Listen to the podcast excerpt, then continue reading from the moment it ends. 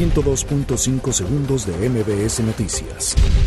Cristian Morales, representante de Organización Panamericana de Salud y de la Organización Mundial de la Salud en México, alertó que aunque no se trata de una estimación científicamente respaldada, sí puedo pensar que fácilmente podemos estar con este problema por lo menos hasta el mes de julio o el mes de agosto.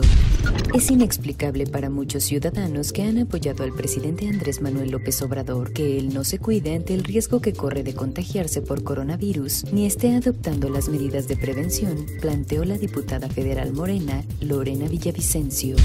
Ante la contingencia por el COVID-19, la Comisión de los Derechos Humanos externó su preocupación por el aumento de personas en contexto de migración alojadas en estaciones migratorias y estancias provisionales del Instituto Nacional de Migración.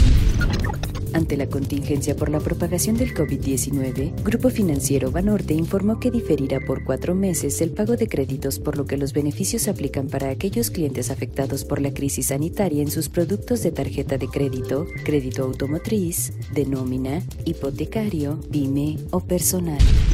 Debido a la contingencia generada por el coronavirus, BBVA México ha cerrado temporalmente 8% de sus 2.177 sucursales, lo que equivaldría a aproximadamente 174 unidades. El tránsito vehicular en la Ciudad de México disminuyó 61% debido a las medidas preventivas que se implementan por la contingencia sanitaria COVID-19, informó la Secretaría de Seguridad Ciudadana. De cara a la pandemia de coronavirus, estudiantes de escuelas de educación superior trabajan en la elaboración de gel antibacterial para ponerlo al alcance de todos los michoacanos. El gobierno de Nuevo León lanzó este martes una aplicación para teléfonos móviles con la cual la población podrá tener información oficial en todo momento sobre el COVID-19 y las medidas que está aplicando el Estado.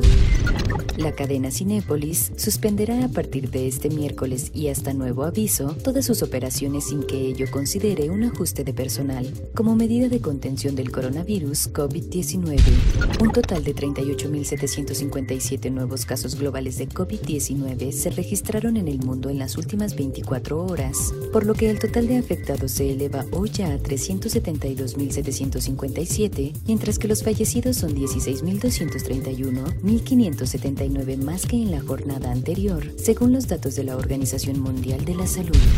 102.5 segundos de MBS Noticias.